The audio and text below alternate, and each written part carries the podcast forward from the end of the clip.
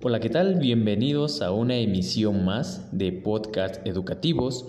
Los saludo con mucho gusto. Mi nombre es Alejandro García Castillo y en esta ocasión hablaremos acerca del perfil del educador en la primera infancia y tomando de referencia la información que nos proporciona el Manual de la Organización y Funcionamiento de los Centros Comunitarios de Atención a la Primera Infancia.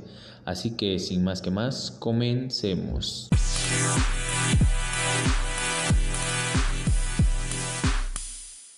Bueno, pues para adentrarnos al tema del perfil del agente educativo, lo primero que tendríamos que hacer es como tal definir quién es o qué es el, agente educativo, el cual es la persona encargada de administrar y operar el CAPI, en este caso el Centro Comunitario de Atención a la Primera Infancia.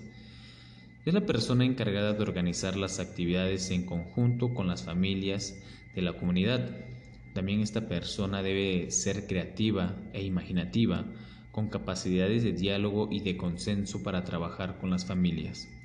Deberá asumirse como un sujeto garante de los derechos de las niñas y los niños, capaz de generar puentes entre las instituciones aliadas que brinden servicios de atención particularmente hacia la población infantil y sus familias.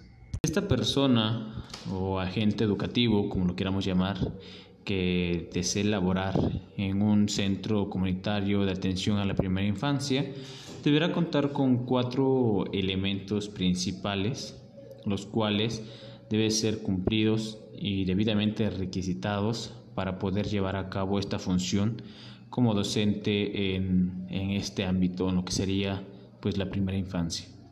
Estos elementos son el perfil, conocimientos, aptitudes y habilidades.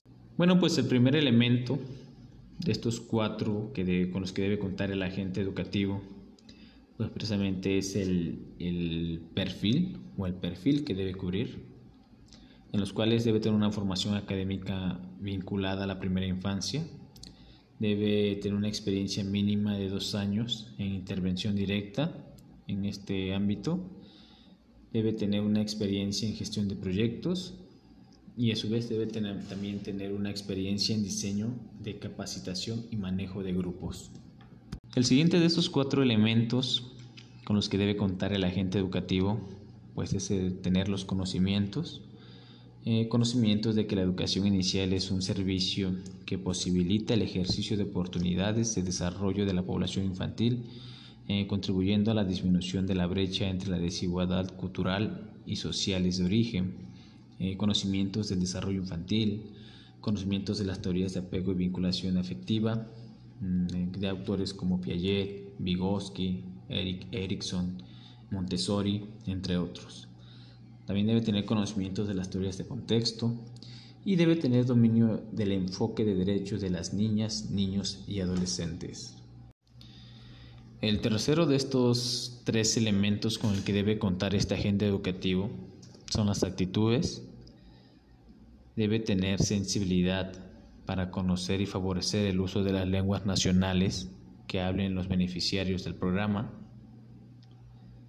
Debe tener orientación al logro deseo de ir más allá de las expectativas, debe tener la capacidad de percepción y respuesta a las condiciones sociales del entorno, debe contar con la capacidad de seguir en proceso de formación continua para el mejoramiento de su participación educativa y también debe tener disponibilidad para ajustarse al entorno físico y a las condiciones sociales. El cuarto y último elemento con el que debe contar este agente educativo pues es contar con ciertas habilidades. Habilidades para diseñar diversos materiales didácticos acordes con el modelo educativo inicial que despierten el interés, curiosidad y desarrollo de las capacidades de niños y niñas a su cargo. También debe contar con habilidades interpersonales como empatía, manejo de conflictos, construcción de relaciones positivas, escucha activa, no sé, entre otros. Esta, esta habilidad o estas habilidades a cierto punto, pues le va a ayudar a, poder desempeñarse de la mejor manera y poder tener mejores relaciones con, con, el entorno que lo rodea, llámense niños, llámense escuela, llámense padres familia, llámense compañeros de trabajo, llámense directivos, ¿no? Eh, también debe tener la capacidad para trabajar en colaboración, eh, sean, ya sean maestros, este, colegas, eh, directivos o padres de familia. También debe contar con la habilidad para elaborar registros sobre las actitudes y eventos que sean relevantes durante sus sesiones. Estos registros pues le van a ayudar precisamente a tener un antecedente de su labor en el cual podrá tener hasta cierto punto información eh, que le puede servir de mucha ayuda, en la, cual pues, se puede ver registros de, que sean favorables, en el cual los niños han tenido un buen desarrollo, o a lo mejor pueden tener registros que sean negativos o hasta cierto punto desfavorables, ¿no? Y entonces, con base a este registro, este docente o este agente educativo, pues va a tratar de, cambiar las cosas si es que está teniendo resultados negativos. Debe tener habilidades de búsqueda, selección y análisis de materiales escritos. Estos le van a ayudar para poder desempeñarse de la mejor manera en este ámbito. Y pues por último debe tener como tal la capacidad de organización y orientación al detalle.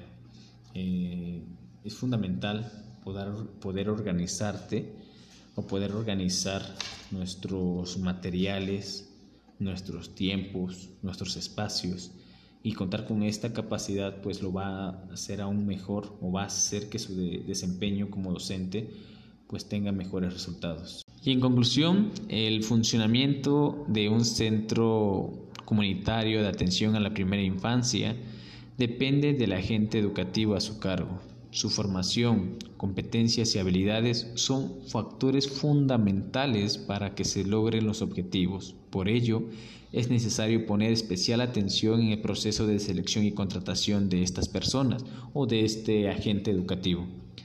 Y pues ya para terminar, pues vamos a hacer una pequeña reflexión, eh, el cual pues no tiene otra finalidad más que pues ponernos a reflexionar, válgame la redundancia, acerca de la importancia que tiene el prestarle la atención a esta etapa de la vida de las personas, la cual es eh, pues la primera infancia.